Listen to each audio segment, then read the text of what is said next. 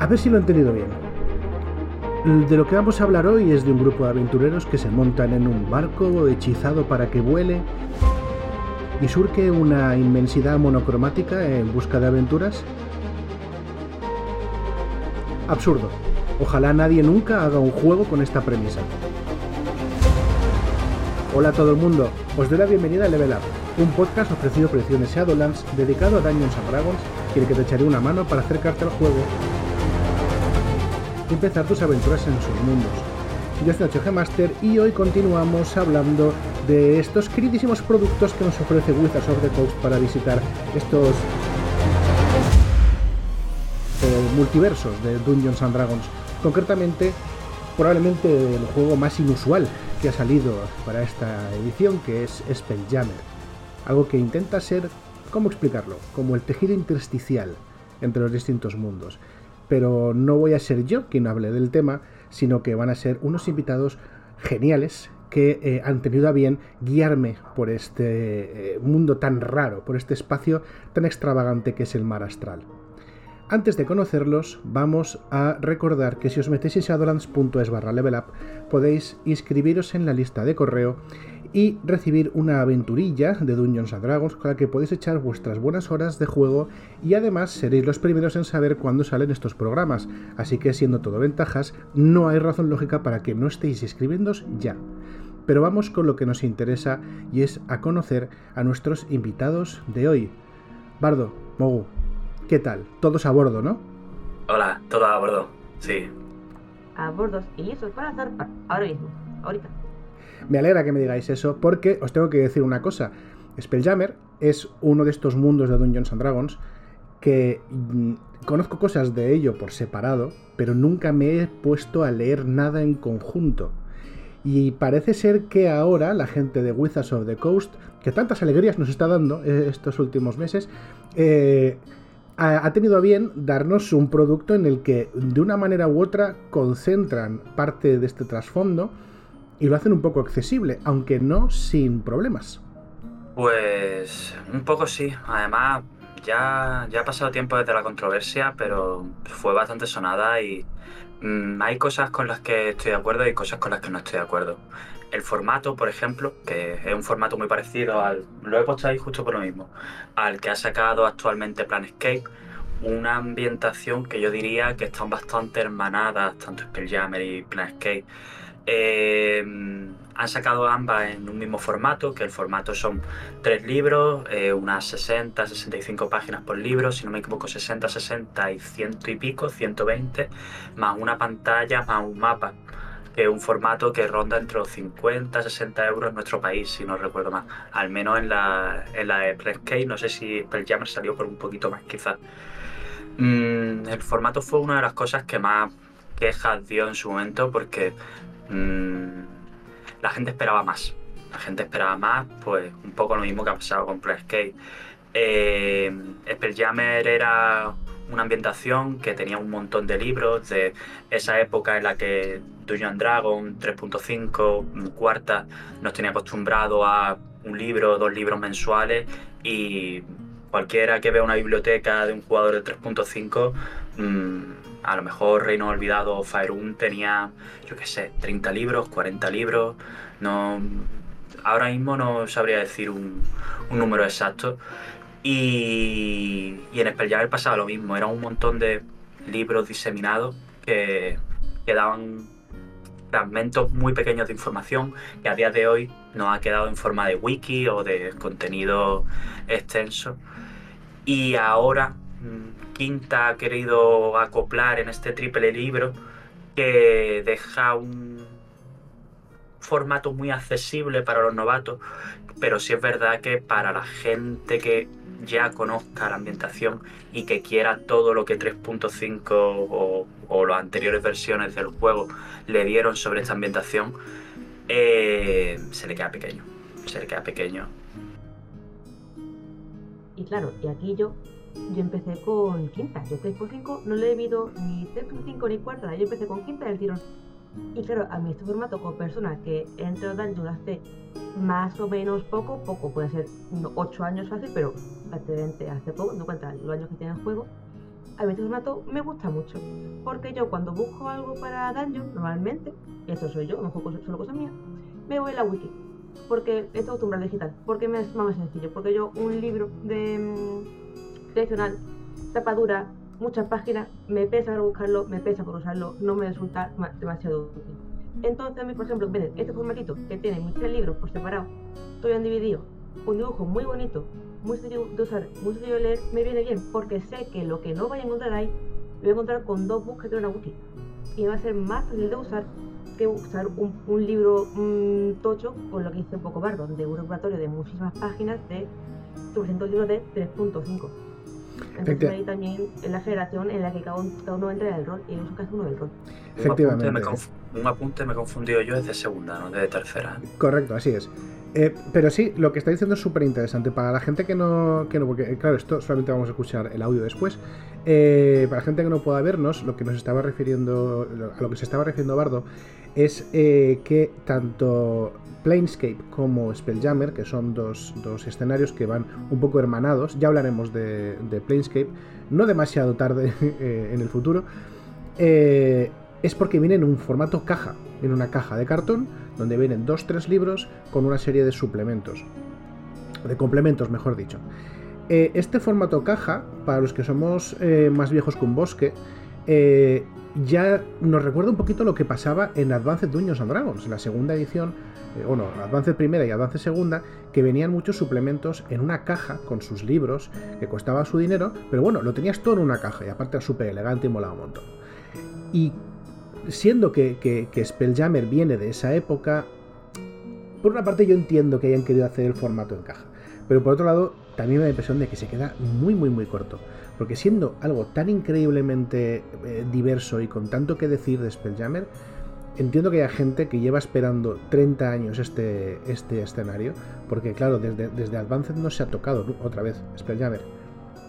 No, no lo ha encontrado, no, no ha encontrado lo que, lo que buscaba. Pero claro, por otro lado, es una, manera de enseñar el escenario a la gente que empieza nueva y es una manera cómoda de, hacerlo.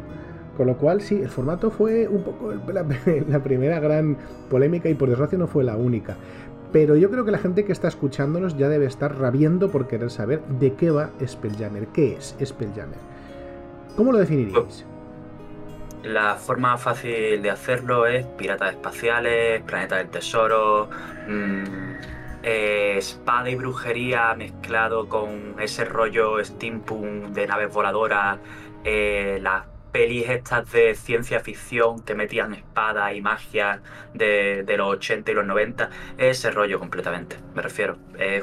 jugar a espada y brujería en, naves espaciales por el espacio mm, y playset en el cual los aliens son razas, básicamente. Eso es, eso fenómeno, que si aquí no le va a gustar. Pero claro, esto quizá rompe un poquito con, lo que teníamos pensado lo teníamos asumido de Dungeons and Dragons.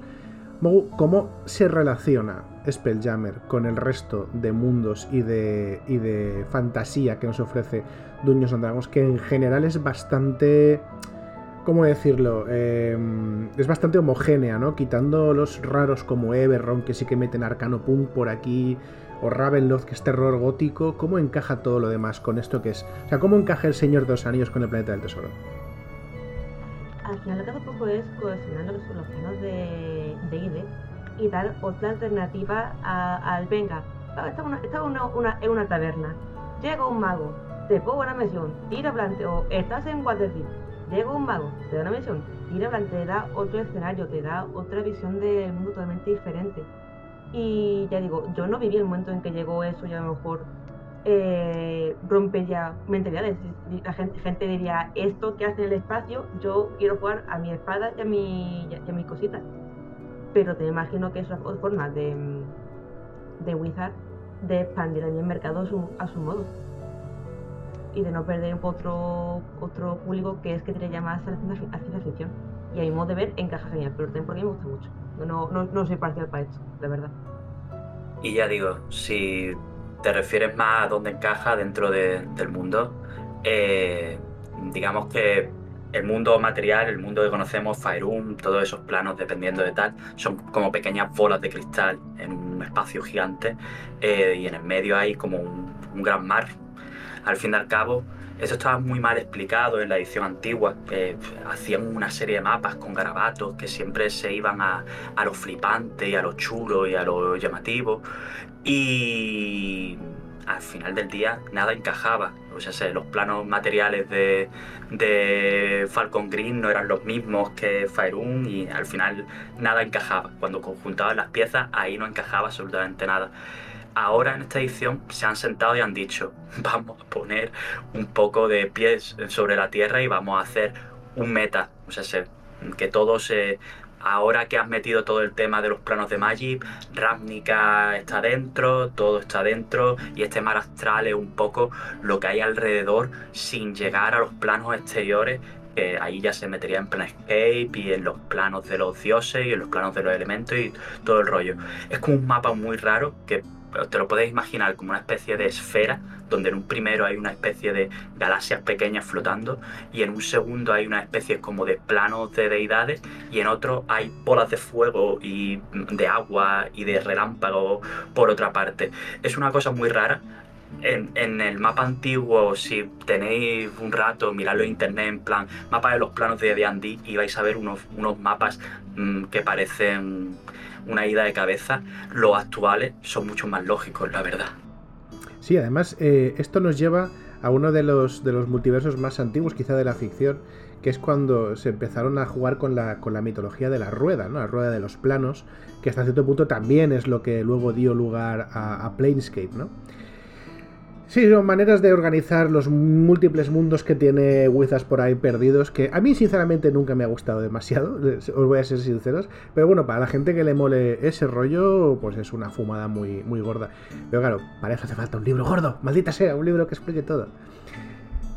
Cosillas.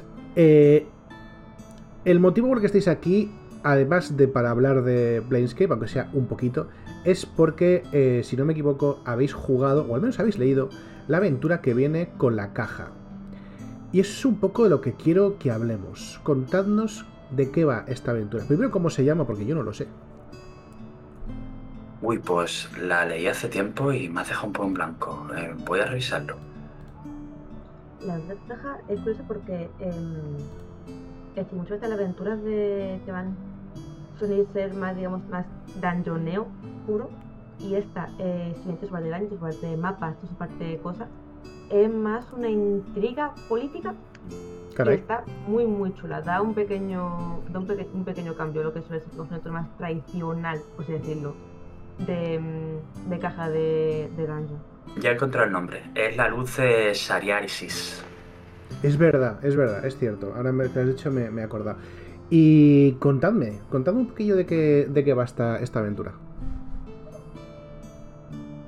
Pues mira, eh, la leí hace tiempo y la tengo un poco perdida, pero si no recuerdo mal, había una gran parte de, intriga política con el tema de los elfos astrales que se entremezclaba un poco con una búsqueda de un tesoro en era un poco coger todos los formatos de la espada y brujería. Había que rescatar a una princesa, también había una búsqueda de un tesoro. Todo era a cargo de una serie de elfos estelares que estaban enfrentados entre ellos, hasta donde yo recuerdo. Y usaba gran parte de los monstruos que salían en el manual que venía al punto. Mm, y había también una serie de enfrentamientos espaciales pero yo creo que una de, de las mayores críticas que tuvo esta aventura y mm, por lo que mm, yo creo que fue que era un poco inconexa todo. Estaba todo un poco sobre raíles y cogía una serie de cosas de, de la ficción y las montaba un poco como si fuera una maqueta. No, no había un no había una conexión, había que trabajar mucho como máster para, para que todo esto conectara en una sola cosa. Después intentaron arreglarlo con un formato más chiquitito que es la Academia Spelljammer, que lo sacaron para los juegos, que a mí me parece casi mejor introducción a Spelljammer que la propia aventura que viene con la caja. Sí, coincido. Es más, esa aventura, es decir, tanto Gordo como yo lo hemos dirigido diferentes jornadas, el nivel horror en Málaga y yo en nivel 20 en Madrid. y funciona muy bien. Tiene cuatro partes, pero se pueden condensar muy bien para que sea un one shot que te introduce muy bien Spelljammer. Tiene mm, naves, tienes peleas, tienes eh, tu misión, tienes de, todo.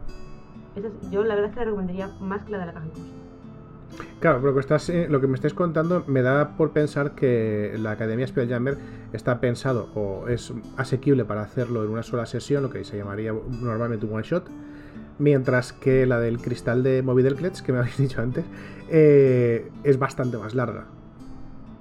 Sí, es una aventura de va de niveles 5 a 8, pero mm, da los niveles bastante rápido, me refiero. Mm, eh, si vas con un grupo que traye, que vaya a fondo, en unas 5 o 10 sesiones es una aventura que te la puedes quitar de en medio porque es que está todo muy sobre raíles. Eh, pasan cosas, fin del capítulo 1, subís un nivel, pasan cosas, fin del capítulo 2, subís un nivel. Ya veo. Eh, pues bueno, ¿algo más que comentar sobre la aventura o sobre la caja antes de que nos, metemos, nos metamos en la terrible etapa de los spoilers? Pues mira, sobre la caja, eh, el bestiario está muy bien. La parte del oro un poco flojita, pero sí es verdad que te coge todo el tema de las naves y te las mapea, te da reglas sobre todas, te explica a fondo cosas que no te explicaban en segunda edición sobre cómo funciona en sí un motor de Spelljammer eh, y cómo funciona la, la, magia que activa esas naves, los diferentes tipos de naves, las diferentes razas que usan esas naves y cómo son diferentes entre ellas. Mm, me parece que plantea muy bien eso para nuevos jugadores, pero para gente, como ya hemos comentado, para gente más afín, no, no, no da el pego, a mi parecer, vaya. Que voy a apuntar que, aunque yo soy persona a la que el mapa no le gusta mucho, yo juego más todo de la, de la mente. Los de las naves están muy chulos y están muy detallados y están muy, muy, muy, muy bien. Pero muy bien. además es que es una buena ayuda porque son ciertos entornos que realmente igual no tienes al, quite en la, en la, cabeza, como es una, una, una, nave voladora que va por el mar astral por dentro.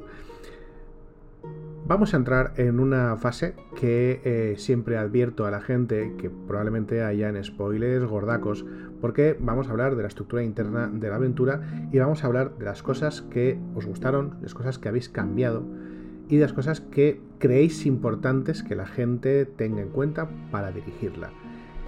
Ya que estamos hablando de dos aventuras, si os parece bien, ¿queréis que empecemos primero por Aventura del Cristal y luego hablemos de Academia Spelljammer? Por la luz, eh, sí, la luz. Eso, la luz. Eh, sí, si queréis, sí. Me parece bien. Vale, pues vamos a, dar, vamos a darle a la luz primero cosillas que tiene, cosillas que te gustaron, cosillas que no, y qué has hecho para eh, adaptarla a tus necesidades. Bardo.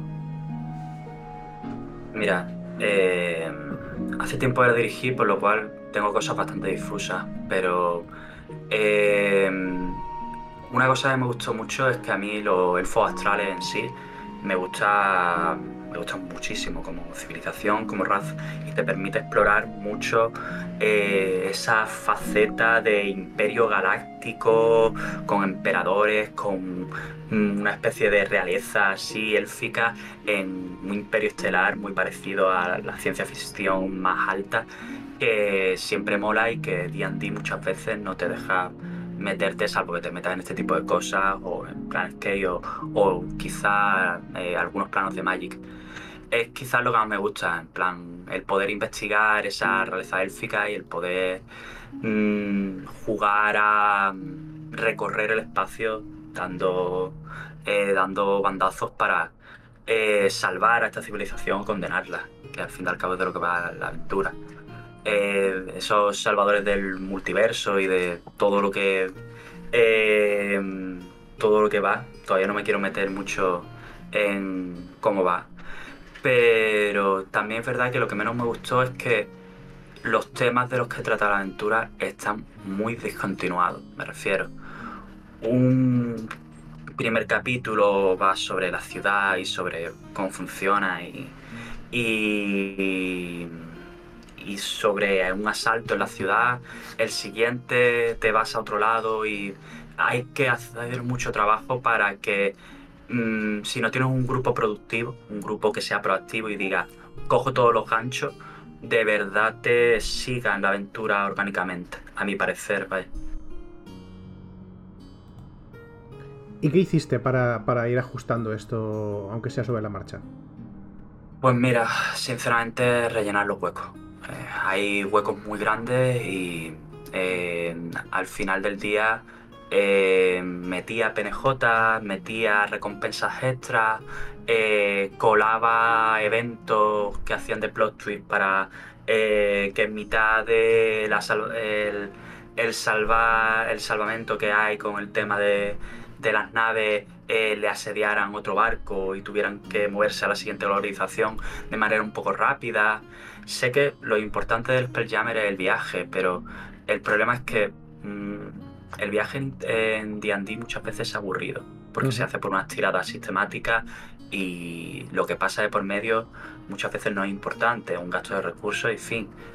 Eh, tenía que hacer interesantes esos viajes porque al fin y al cabo con tanto movimiento no, no se podía entretener. Y mira que la aventura por separado tiene cosas muy interesantes. Tiene a los Yankees, tiene a los elfos, a los elfos esto, a, los elfos astrales. Eh, tiene todo el tema de, de las naves y los asedios en las naves que puede ser muy chulo.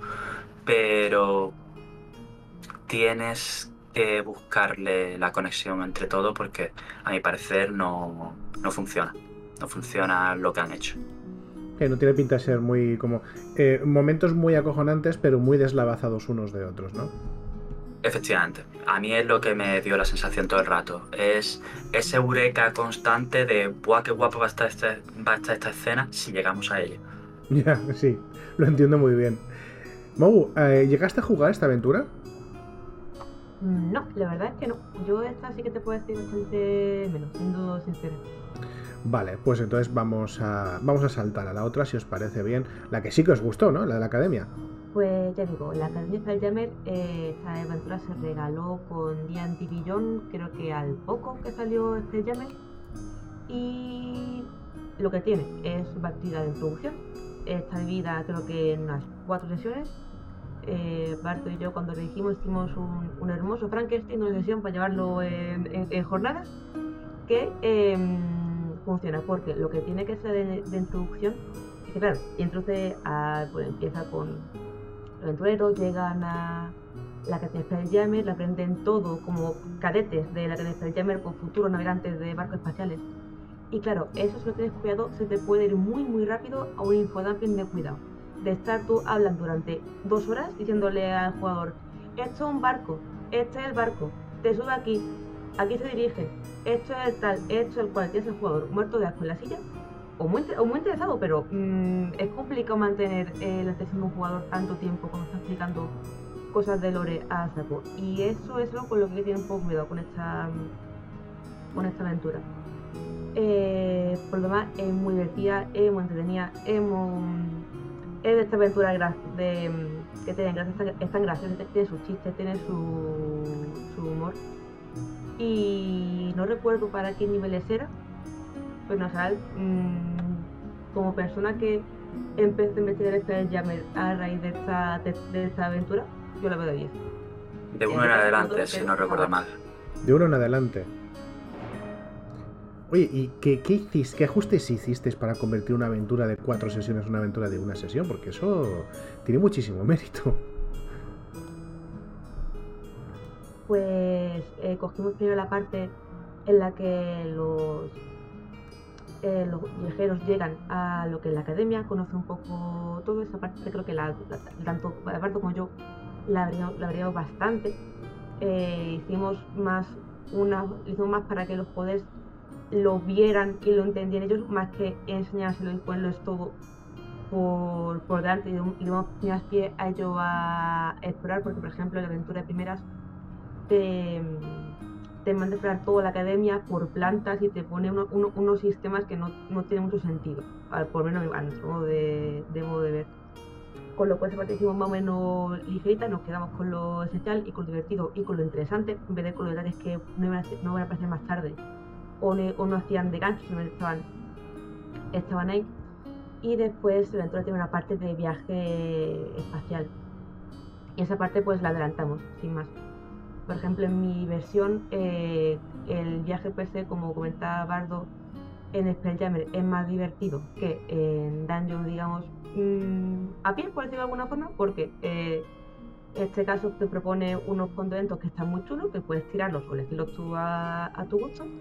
Y por ejemplo, en mi caso, para hacerle, hacerlo un poco más entendido, que no fuera solo tabla de eventos, llegamos, te pegas con los malos, eh, le metí un puzzle del taso, que es este que tienes que hacer líneas de conceptos y, y palabras clave y que en mi caso eso con palabras clave se los expliqué a los jugadores en la intro Spelljammer, con lo cual hice la función de cadetes de has, aprendido todo esto al llegar a la academia, ahora que estás en misión, usa estos conocimientos para resolver el puzzle, conseguir el código y sacar la, en este caso una, carta que metí de una, de una capitana y se hizo bastante detenido, la verdad. Es una, una dinámica de gamificación ahí. fuerte, fuerte. Fuerte, fuerte, ¿eh? Tal cual. En mi caso hice algo parecido, pero cuando la jugué, la jugué en nuevas jornadas, fue una sesión y media, podría decirse. Y la primera parte de, esto, al ser, estas partidas están orientadas para, creo que se llaman Dungeons Adventure, que están preparadas para que cualquiera se siente en la mesa y que sean partidas en las cuales, como se hacía antiguamente en los, en los en las conferencias de Dungeon Dragon, de que tú llegabas con tu ficha de personaje, te sentabas en cualquier mesa y te narraban tu personaje con tu rollo, pues eso está un poco metido también para esto. Yo eh, omití una cosa de Tiene Aventura que para los jugadores viejos sí estará muy guay, para, para los jugadores novatos no tanto. y es que la aventura introduce a Mirt, al inmortal Mirt, que es un personaje famoso de, de Dungeon Dragon, que si lo conoces y sabes su, su aventura y, su, y has leído sus apariciones en los libros, es muy interesante y muy gracioso verlo ahí y, hace un poco el payaso y es un poco el alivio cómico de la aventura. Pero si no lo conoces, pasa un poco como ha pasado en Witchlight. Eh, Witchlight tiene una serie de personajes. Eh, spoiler para eh, a continuación de, de Witchlight, aunque no corresponda. Eh, hay una serie de personajes que son de la serie de animación y que son de la serie de, de varios formatos que los conocen las personas de los 80 o de los 90 que vieron esa serie y que, y que vieron esa serie de cosas.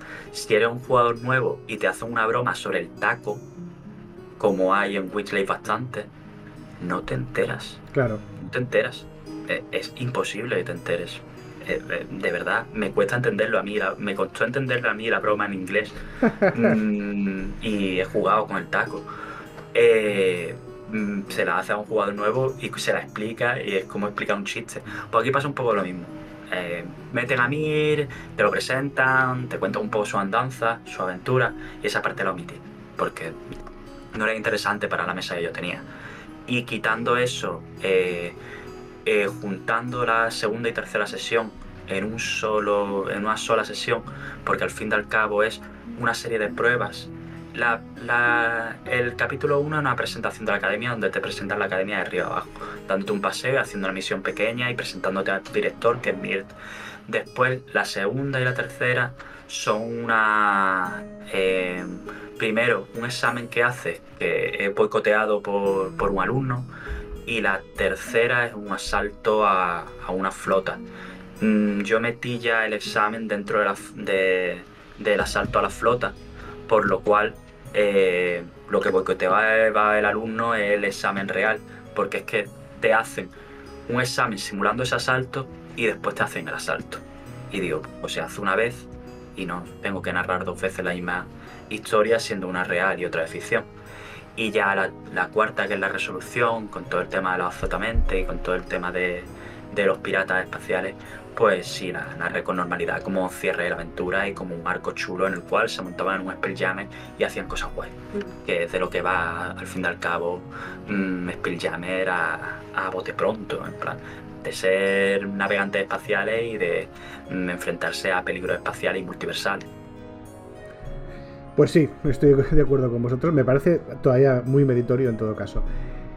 Una preguntilla. Antes habéis dicho algo acerca de intentar saltar el infodumping, ¿vale? Esa, esa tendencia a veces que, se tiene eh, por parte de los diseñadores de aventuras y de los, eh, de, de los directores de juego de meter demasiada información muy rápido a los jugadores para que sepan dónde están y qué están dando, pero que al final abruma, eso rezuma por todos lados, se quedan con absolutamente nada, no entienden nada y decimos que les ha resultado una chapa gratis.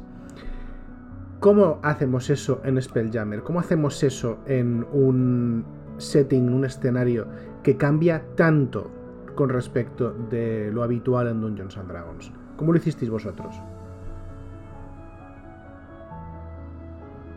Pues en mi caso fue em, haciendo que también sean los jugadores los que te pregunten, que, que ellos también eh, surgen interés en. Es decir, no lo mismo que ese jugador, por ejemplo, en este caso una escena que en la que se lleva a los jugadores a donde están los, los del barco de Spelljammer y los Spelljammer realmente es el, el que dirige el barco, se entra en un trono, el trono del Helm y eh, son magos que dirigen el barco, como que y de entonces lo dirigen, ven, sienten, oyen todo lo que eh, nota el, el barco. En este caso, por ejemplo, cogí, eh, cogí a, lo- a los magos, eh, le expliqué por un lado que era el Helm, les hice hacer actividades para ver cómo se le iba a dar el control del barco y al resto de la, de la tripulación, en vez de tenerlos, eh, digamos, escuchando y tal, les fui comentando lo- los roles que pueden tener en el barco. Les di a cada uno su rol en la tripulación. Cada uno tenía su pieza de información, por lo cual el que es el capitán no tenía que acordarse el dillo de que hacía el mago para dirigir el barco. Y el que iba a llevar la, las armas tampoco tenía que saber que había el capitán. Cada uno tenía su pieza, tenía su rol y tenía su cosa principal importante en la, en las naves. Con lo cual cada uno tiene lo suyo, cada uno está contento con su función y puede o no puede hacer más o menos caso a lo que le, le esté contando a otro, a otro, a otro jugador. Pero por lo menos sé que tienen un rol que le que espero que le guste, porque también dejo ellos que, que elijan qué quiere hacer cada uno, por supuesto. Y, y yo con eso por lo menos es con lo que espero que no haya tanta saturación. En mi caso, mostré, no conté, me refiero. Eh, cuando se montaron en el barco, fue la primera vez que sus personajes se montaron en el barco y que ellos eh, se montaban en el barco.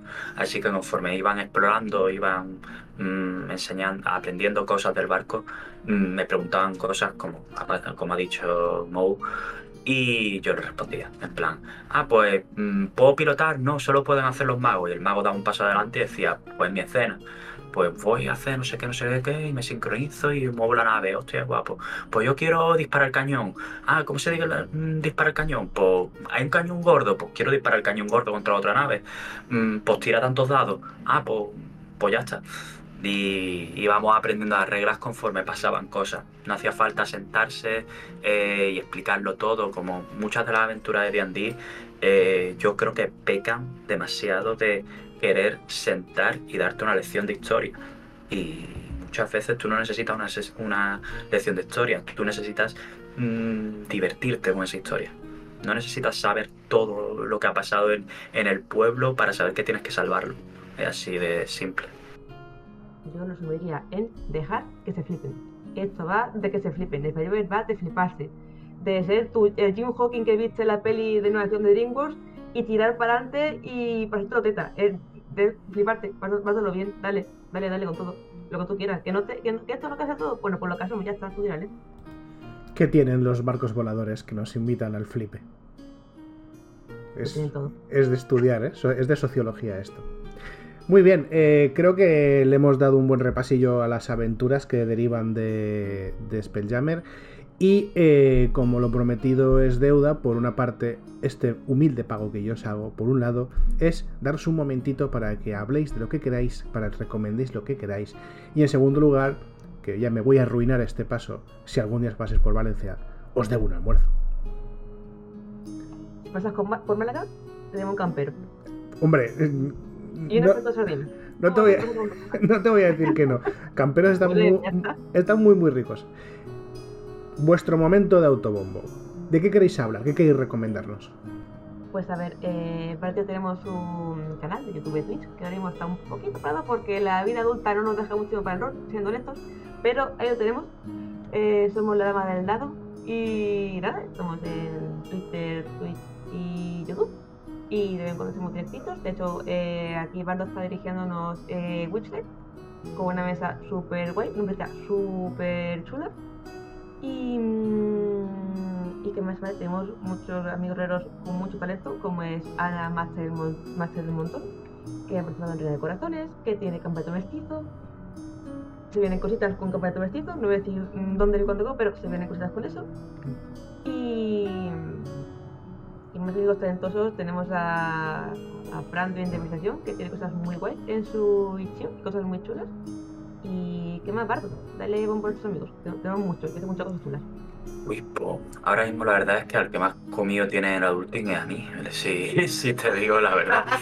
Así que eso, echarle un vistazo a la partida de Wishlight, que además tiene cosas de cosas multiplanares y se ha usado mucho de, la- de las cosas de Spelljammer, ya se ha volado un dragón rojo buscando el Witchlight, así que eh, se ha pasado por el mar astral, así de tal. Y no sé, no sé, eh, creo que ya has hecho tú toda la promo que podías hacer por los dos.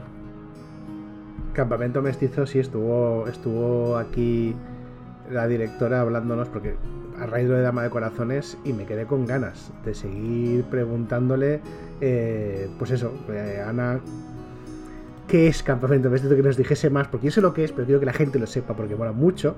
Bien, pues aparte de esto, sí a todo lo que acabáis de decir, tenéis muchos amigos muy talentosos eh, y alguno de ellos se ha pasado por aquí y quiero traer a otros, no diré más. Y solo puedo que agradeceros que hayáis pasado por aquí, me hayáis regalado media horita de vuestro tiempo para hablar de Dungeons and Dragons y a todas las personas que nos están escuchando les cito aquí la semana que viene.